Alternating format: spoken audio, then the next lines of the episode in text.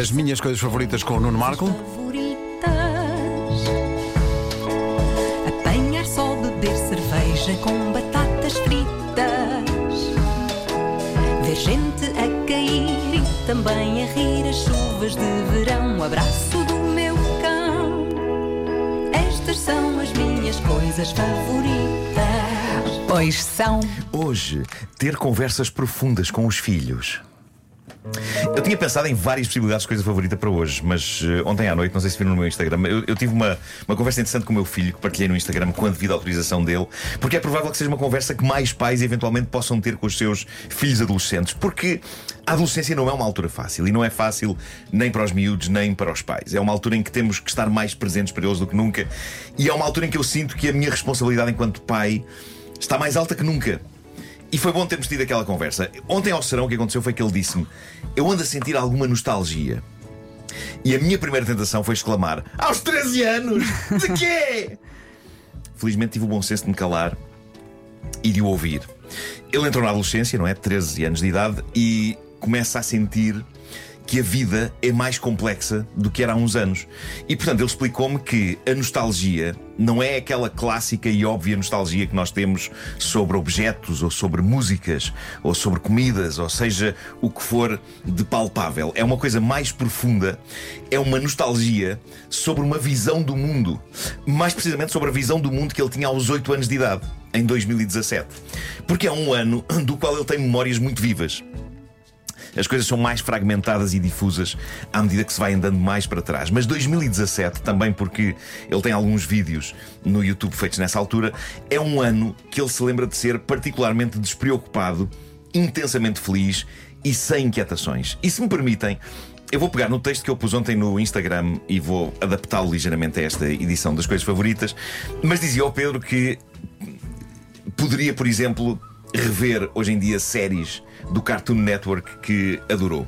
Mas ele dizia-me que não as conseguiria ver da mesma maneira. E eu disse-lhe que, tendo em conta as piadas mais adultas que séries como, sei lá, o Gumball, ou o Adventure Time, ou o Regular Show tinham, que é provável que agora ele até gostasse mais.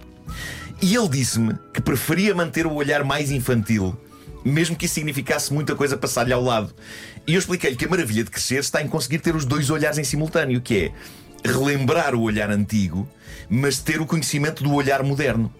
Ele estava a editar um vídeo sobre a nostalgia que sentia e que pôs no YouTube e que me pediu para pôr no Instagram, e então estava a colocar como banda sonora esta música incrível de uma banda chamada Beach House.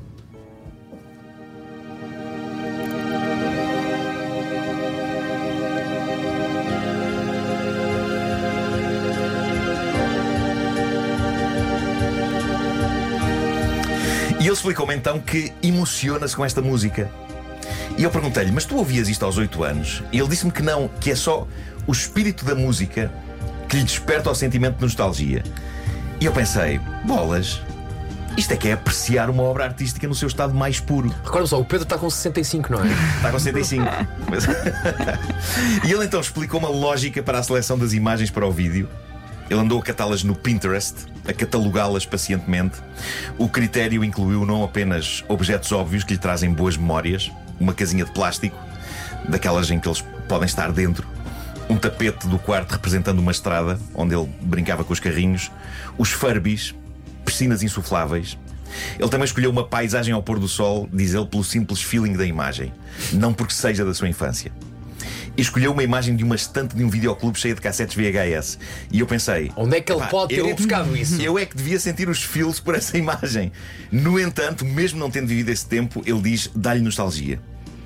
E o mais incrível é que, como eu lhe disse, apesar da adolescência ser uma aparente terra de ninguém complicada em que nem se é criança, nem se é adulto e ao mesmo tempo parece que se é tudo ao mesmo tempo, ele também sentirá nostalgia destes dias exatos que está a viver neste momento.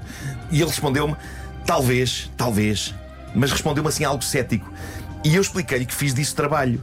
A série 1986, parte da rubrica Caderneta de Cromos, não eram mais do que a minha nostalgia perante dias que na altura me pareciam tão confusos e tão dramáticos como estes que ele está a viver agora. Então terminámos a noite de ontem a ver vídeos dele em 2017 com uma voz fina que eu já quase não me lembrava que ele tinha tido. E vimos um também do ano passado, e o mais extraordinário é que a voz atual dele também já não é aquela. E foi incrível, foi uma noite incrível. É para chorar agora, não é? És parte ao tempo, não é? Opa! Queres para És o tempo? parte ao Passa tempo. tão rápido. Mas isto, isto que o Nuno está a Que dizer bonito. de ter conversas sérias com os filhos Uhum.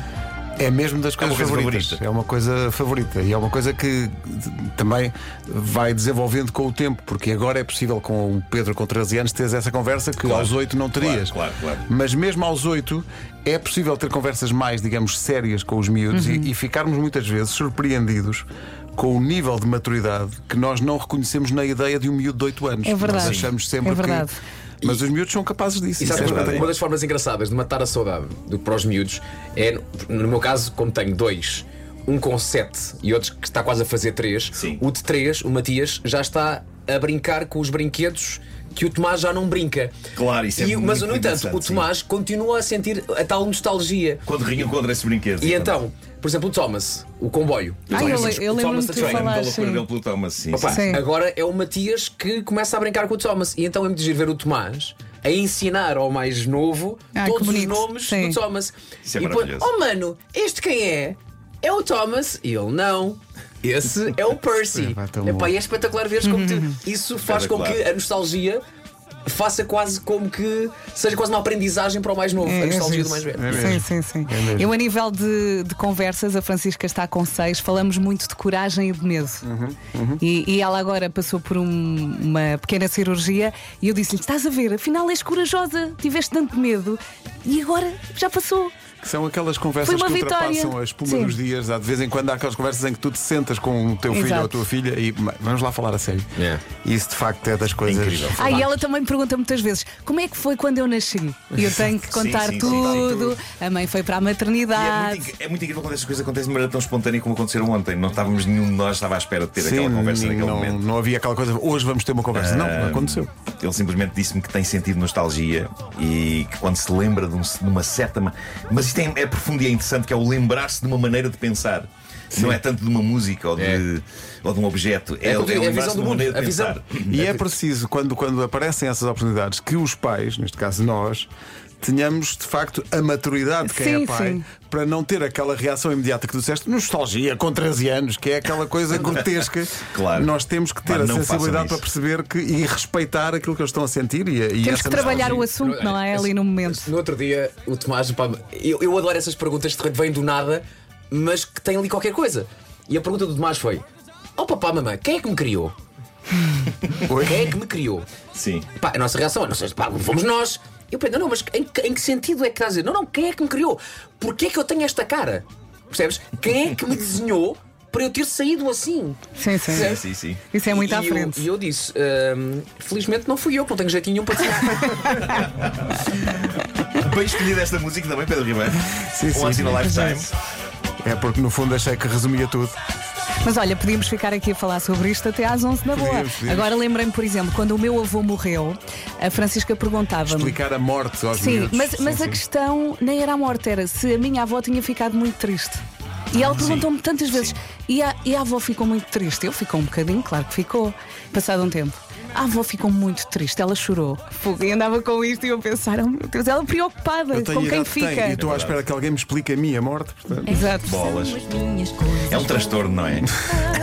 Mesmo. A finitude é um transtorno. Eu invejo muitas minhas cadelas por não terem esse conceito. Sim, sim. Elas estão na vida delas. Pronto, e está Eu bem. às vezes olho para a chiclete e penso, ela acha que é eterna. Ela acha que é eterna. Que é isto. É isto? A vida é isto. Um abraço do meu E se calhar é. E se calhar é. Se calhar. Estas são as minhas coisas favoritas.